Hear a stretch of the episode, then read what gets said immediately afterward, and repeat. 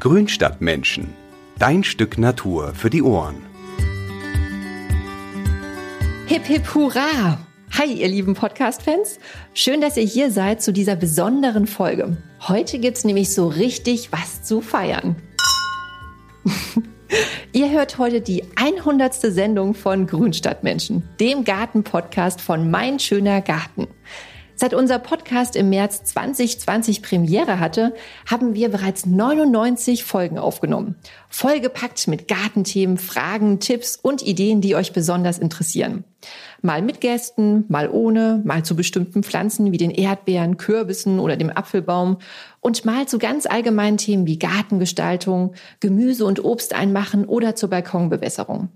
Das gesamte Jahr über sind wir im Land auf der Suche nach Experten, die Spaß daran haben, ihr Garten-Know-how mit uns zu teilen. Und weil dieser Podcast euch ja nicht nur unterhalten soll, sondern auch Themen behandeln, die euch interessieren, haben wir uns gedacht, für die Jubiläumsfolge nehmen wir uns mal Fragen vor, die direkt von euch aus der Community kommen. Auf Instagram haben wir gefragt, welche Gartenthemen für euch jetzt im Herbst am wichtigsten sind. Und da ist so einiges zusammengekommen. Tja, und wer könnte wohl all diese Gartenfragen besser beantworten als The Face and the Voice of Mein schöner Garten?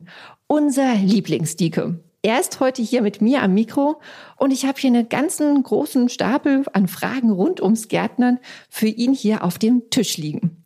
Mal sehen, ob er auf alles eine Antwort weiß. Und hier ist er, heute am Mikro zur Jubiläumsfolge. Moin, Dieke. Moin Karina, herzlichen Glückwunsch zur 100. Folge. Yay. Das ist echter Wahnsinn, dass schon so viele Themen hier im Podcast-Format über den Tisch gegangen sind.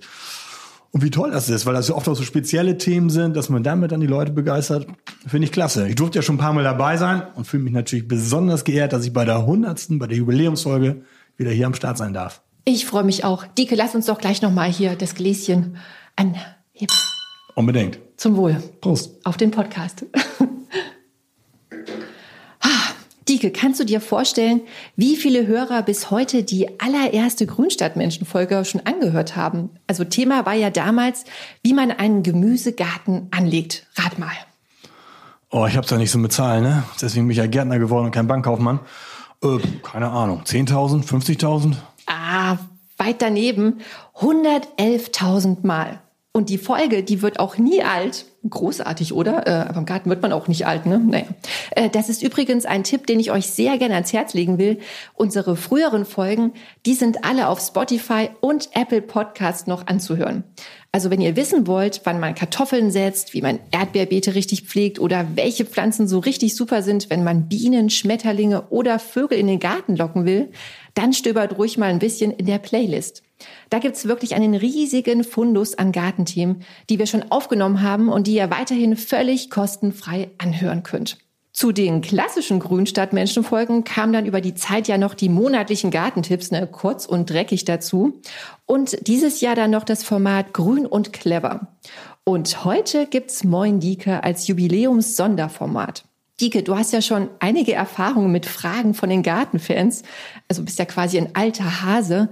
Äh, wir wollen heute mal kein Thema vorgeben in der Folge, sondern wir machen es jetzt mal hier so äh, wie auf Instagram. Ja, also die Fans fragen und du antwortest. Mal sehen, was die Grünstadtmenschen da draußen jetzt im Herbst so alles rund um den Garten beschäftigt. Sollen wir loslegen? Was meinst du? Jetzt hast du mich ein bisschen nervös gemacht. Habe ich einen Telefonjoker? ja, also wir machen das jetzt heute mal so ein bisschen hier wie bei Günther Jauch. Darf ich dich Günther nennen? Ausnahmsweise mal. Guck nee, mal. Lass mal. Kriegen wir schon hin, ne? Lass uns loslegen. Grünstadtmenschen. Moin Dieke. Großes Thema ist natürlich die Überwinterung, besonders von Topf- und Kübelpflanzen. Keen Lee fragt dazu, was mache ich mit Lavendel, Katzenminze und Co. im Topf für den Winter? Das ist eine knifflige Frage, Dieke. Was, was meinst du? Ja, also die, die Pflanzen, die jetzt angefragt wurden, das sind ja winterharte Pflanzen. Also jetzt eben Lavendel und Katzenminze, die können natürlich draußen bleiben. Selbst wenn sie im Topf sind, ganz wichtig ist nur, dass der Topf nicht durchfriert. Der darf nicht durchfrieren. Also die Wurzeln dürfen keinen Frost kriegen. Im Beet ist das kein Problem, weil dann natürlich die viel Erde mhm. drumherum ist. Aber im Topf, der ist ja wesentlich kleiner, äh, da kann das schon mal passieren. Deswegen mache ich es bei mir zu Hause mal so, bei solchen Topfpflanzen auch mit winterharten Gewächsen, dass ich eine Noppenfolie um den Topf mache, dann meist noch irgendwie so ein Juteline oder irgendwas drum zu mit so einem hübschen Band, damit es ein bisschen hübscher aussieht. Und dann stelle ich die Pflanzen irgendwo in die Ecke auf unserer Terrasse, so ein bisschen geschützt und stelle sie auch noch auf eine Styropor oder eine Holzplatte, damit der Frost nicht von unten in den Topf reinkommt. Das ist die sogenannte Kältebrücke, kann man damit unterbrechen. Und wenn es dann ganz hart kommt und wirklich mal richtig starke Minusgrade hat über längeren Zeitraum, dann decke ich auch nach oben noch den Topfballen ab. Also entweder lege ich da dann auch so ein bisschen äh, Kokosscheibe oben drauf oder mhm. einfach so ein bisschen Tannenreisig, damit decke ich das dann ab. Aber solche Sachen wie Lavendel, Katzenminz, übrigens auch, übrigens auch Hortensien, die ja gerne auch im, im Topf gezogen werden. Mhm. Bei denen ist das Gleiche. Wichtig ist, dass der Topf gut eingepackt ist. Und den kann man auch mit Noppenfolie umwickeln. Oben kann man es offen lassen. Bei der Hortensie würde ich wirklich nur, wenn es starker Frost ist, dann würde ich oben noch so ein luft- und lichtdurchlässiges Vlies drum packen. Und äh, das war's eigentlich schon. Und dann kommen die eigentlich gut über den Winter.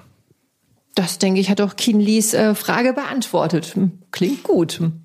So, jetzt hier nächste Frage. Oh, hier Ritzi Putzi. Also die Namen, die finde ich manchmal schon sehr kreativ. Ja, putzig, ne? Ja, also Sinne. das stimmt. Also wenn ich jetzt hier Günther Jauch wäre, äh, würde ich dich jetzt auch fragen, ist Dieke van Dieke eigentlich dein Künstlername? Nee, das ist echt. Das ist wirklich Tatsächlich, echt? Tatsächlich, ja, ja.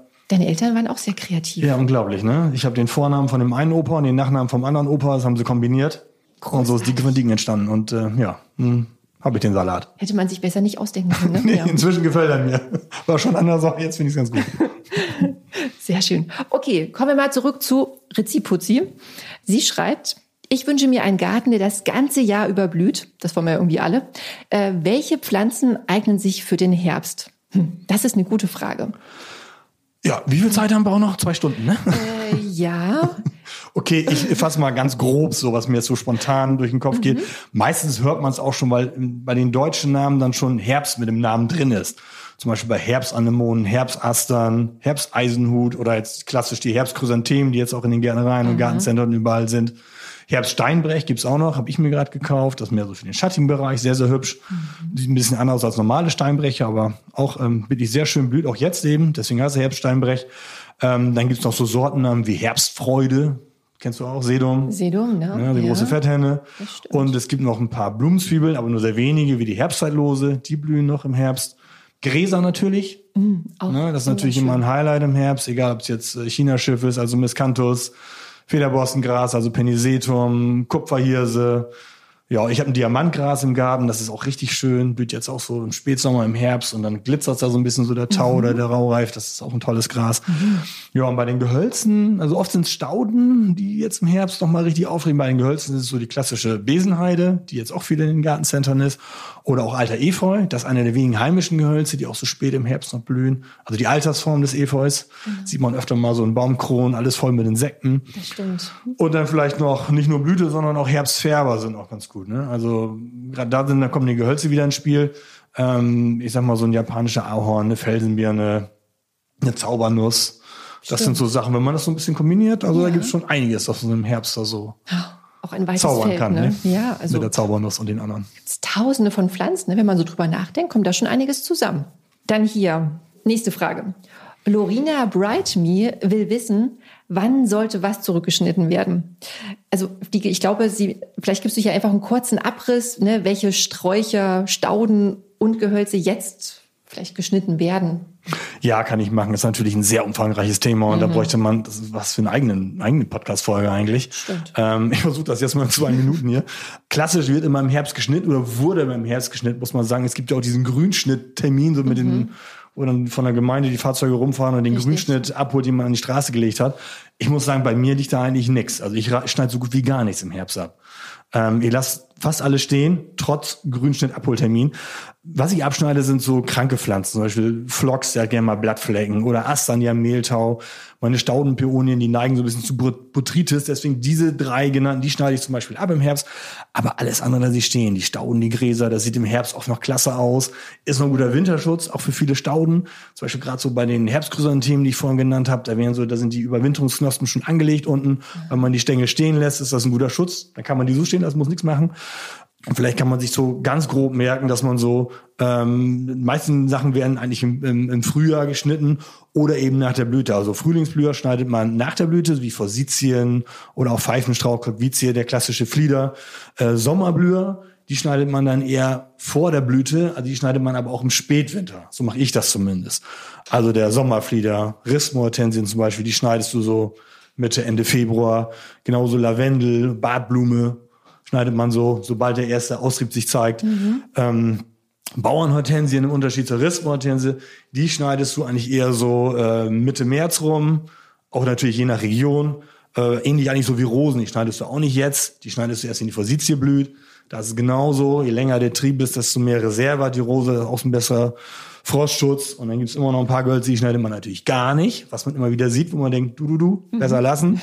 Klassisch wie Magnolie, Zaubernuss, japanische Zierhorne, solche Sachen einfach die Schere im Schrank lassen. Und wenn ihr euch unsicher seid, weil ich jetzt vielleicht gerade diese Pflanze nicht genannt hat, um die es hier bei, äh, wie hieß sie jetzt, mhm. Lorena Bright Me ging, Lorena Bright Me, ja. einfach noch bei uns im, auf der Homepage mal gucken. Da sind eigentlich zu jedem Pflanzenporträt steht auch da drin, wann die am besten geschnitten wird. Also wenn ihr euch unsicher, unsicher seid, da einfach nochmal nachgucken. Dann klappt das. Ja, ich glaube, Lorena Bright Me, ich glaube, die Frage hat Dike doch gut beantwortet. Hm.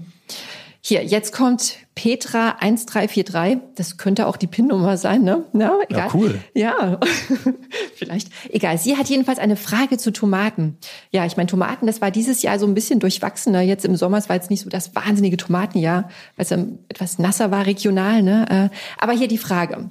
Habe noch ganz viele Tomaten am Strauch, aber sie sind noch ganz grün. Was mache ich?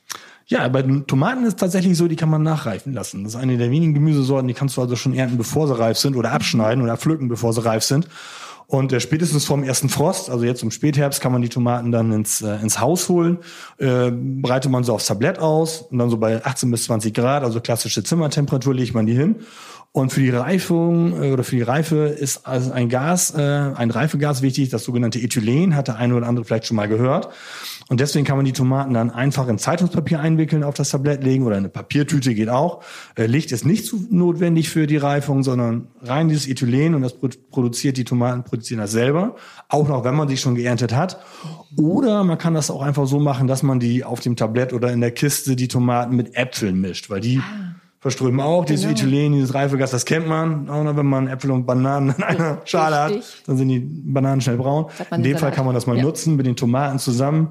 Äh, können die Tomaten dann das Ethylen, was die Äpfel verströmen, sozusagen nutzen, um selber nachzureifen. Das dauert in der Regel dann so drei, vier Wochen und dann kriegen die auch so eine rote Farbe und werden ein bisschen weicher und dann kann man die essen. Hm, na dann, guten Appetit, Petra. Gut, hier, Una Creativista hat eine Frage zur Bodenverbesserung. Und zwar möchte sie wissen, wenn ich Gründüngung pflanze, ackere ich die in diesem Jahr unter oder erst im nächsten Frühjahr? Erst im nächsten Frühjahr. Also bei Gründüngen gibt es natürlich verschiedene, aber so mhm. grundsätzlich kann man sagen, dass man das stehen lässt. Das wird ja meistens im, im, späten Frühjahr oder im Sommer ausgesät, wenn das, wenn die Gemüsebeete abgeerntet sind, genau. äh, dann wächst das und blüht dann eventuell noch. Ähm, und viele von den Gründungspflanzen, die klassischen, die sind nicht winterhart, also die lässt man dann den Herbst, den Winter überstehen, die frieren dann ab. Das legt sich dann so über die Beete, das ist mhm. ganz gut, dann verschlemmen die Beete und die Erde verschlemmt nicht so, sondern ist auch noch gleichzeitig so eine Art Bodenschutz. Und dann werden die äh, Pflanzen einfach komplett eingearbeitet. Also das kann man gut mit der Grabegabel machen, mhm. dass man das dann, ja, man sagt so zwei, drei Wochen, bevor man das Beet äh, neu bepflanzen will oder aussehen will oder nutzen möchte, dann äh, gräbt man diese alte Grünung einfach unter, möglichst tief untergraben. Dann hat es auch so zwei, drei Wochen, um sich zu zersetzen. Dann ist die Erde mal schön krümelig und und dann kann man das, äh, kann man das nutzen. Vielleicht noch so Facelia, Buchweizen und so die Klassiker, die man mhm. oft sieht, die kann man komplett eingraben, wenn man jetzt sowas hat, was so ein bisschen struppiger ist. So diese Tiefwurzel wie Lupine oder auch wie Malven und sowas, die sind so ein bisschen härter vom, vom, vom Pflanzenteilen her, vom ja. Wuchs her. Da würde ich jetzt so grobe Stücke vielleicht rausnehmen und nicht mit untergraben. Mhm. Die würde ich dann auf den Kompost äh, einfach werfen. Aber so diese feinen Pflanzenteile, die vergehen dann ziemlich schnell, gerade so. Und also wie gesagt, nicht schön stehen lassen, das Ganze erst im, im Frühjahr einarbeiten, im zeitigen Frühjahr. Gut. So, und jetzt noch eine letzte Frage von Nicole Bröhr. Sie möchte wissen, was mache ich mit den verblühten Blumen auf meiner Schmetterlingswiese? Auch da gilt stehen lassen, ähnlich wie bei der Gründüngung. Das heißt, so eine Blumenwiese, auch wenn die verblüht ist und jetzt vielleicht nicht mehr ganz so knackig aussieht, einfach stehen lassen, nichts weiter machen. Einmal ist es so, dass sich die verblühten Pflanzen dann noch aussehen können an Ort und Stelle, was natürlich gut ist fürs nächste Jahr, weil die dann wieder keimen können. Und das wird natürlich auch gerne genutzt. Also von Kleintieren, äh, vom, vom, vom Igel über die, über die Maus bis zur Kröte. Die verkriechen sich gerne da drin und sind auch gut geschützt. Und natürlich jede Menge Insekten, die sich dann da auch, die sowas auch natürlich gerne annehmen. Und bevor man dann im nächsten Frühjahr, also im April äh, ja, oder März, April, mäht man das dann ab, unbedingt vorher durchgucken oder durchgehen. Je nachdem, wie bei kleinen Flächen ist es natürlich kein Problem, dass man guckt, dass man da, äh, wenn man das dann abmäht, äh, mit der Sense oder mit dem Freistand, wie auch immer man das macht, dass man dann keine Tiere erwischt, dass die auf jeden Fall nicht zu Schaden kommen. Also da muss man, da muss man ein bisschen aufpassen. Ja.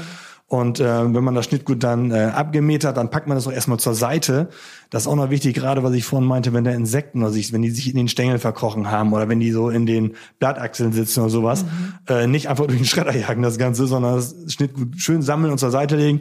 Dann können die da in Ruhe zu Ende schlafen, sag ich mal, und von da dann schlüpfen oder aufwachen, was auch immer, und dann in, in, im Garten oder in der Natur äh, praktisch sich wieder verbreiten ja, äh, also deswegen da auch stehen lassen und erst im nächsten Frühjahr angehen das Ganze. Okay, gut, auch sehr ausführlich, sehr gut. Ich glaube, dass äh, die Frage ist auch für Nicole Bröer gut beantwortet.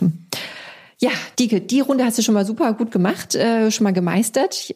Die Liste der Fragen, die wir aber geschickt bekommen haben, die ist ja noch viel länger. Und damit wir hier nicht noch morgen sitzen, habe ich mir gedacht, wir hängen noch eine Schnellfragerunde hinten dran, sodass wir so viele Hörerfragen wie möglich unterkriegen. Ich weiß, du bist dafür bekannt, dass du so schnell sprechen kannst. Also das ist, wenn ich eins kann, dann schnell sprechen. ich weiß. Also ich lese dir jetzt die Fragen vor und du antwortest in höchstens einem Satz. Kriegst du das hin? Ja, krieg ich hin. Schnell, schneller, Dieke. Die Kurzfragerunde. Lissys Heim und Herz möchte wissen, was kann ich außer Blumenzwiebeln jetzt noch pflanzen? Stauden, Sträucher und Bäume, alles, was winterhart ist. Hm. Stista 1 fragt, Stauden lieber im Herbst oder im Frühjahr teilen? Geht beides. Bienes Pflanzenwelt möchte wissen, soll man Gräser im Herbst teilen oder lieber im Frühjahr? Lieber im Frühjahr. Drea Klein fragt, darf ich jetzt die Rose ganz zurückschneiden? Nein, erst im Frühjahr. Otto Britta fragt, was mache ich mit den verblühten Hortensien? Nix, auch erst im Frühjahr schneiden. Julia Schäffner fragt, welches Gemüse kann man jetzt noch pflanzen? Feldsalat. Conny Klavi fragt, lasse ich Einjährige zum Schutz für Insekten bis zum nächsten Frühjahr stehen? Ja, auf jeden Fall. Wie bei der Blumenwiese, nur kranke Pflanzen, die kann man jetzt entfernen. Oh, und hier, schaffe, schaffe, Häusle baue. Wann Herbstdünger für den Rasen? Genau jetzt im Oktober. Gut. Und Kati Sie fragt, wann sollte man im Herbst am besten neuen Rasen sehen? Auch jetzt im Oktober geht das, September, Oktober bis Mitte November, solange es nicht friert und schneit. Gut. Koller 5095 fragt, pflegeleichte Heckenpflanzen im Trockengebiet? Äh, Hainbuche. Claudia Bürger 1, kann ich mein Rhabarber noch ernten? Es wäre die zweite Ernte im Jahr. Nein, nur bis zum Juni ernten. Hier, Moor, Tiefstrich Meltier, lohnt es sich, eine Lantana zu überwintern? Ja. Annette, Tiefstrich äh, CGN, hilft mir jemand jeden? Ja, Karina, die hat nächstes Wochenende noch nichts vor.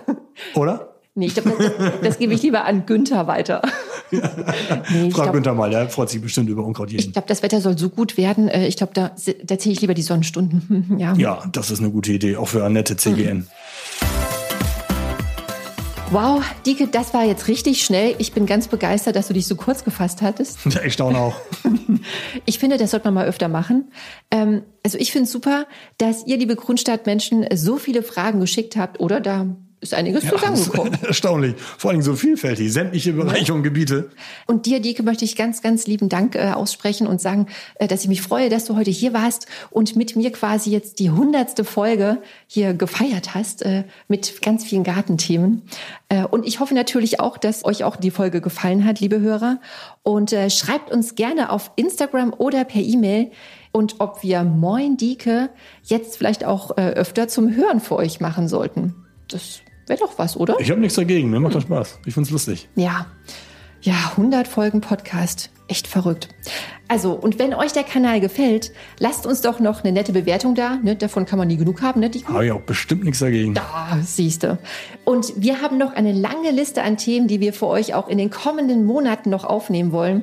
Wie wäre es zum Beispiel mit einer Folge über Zitruspflanzen oder Obstbäume, Präriebeete Oleander oder auch eine eigene Episode über Heckenpflanzen.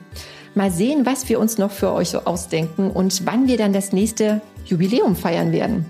So, und Dike, wir setzen uns jetzt unsere Partyhüte auf und äh, machen gleich eine Polonaise hier durch die Redaktion. Juhu. Dann auf die nächsten 100 Folgen von Grünstadtmenschen. Prost. Prost.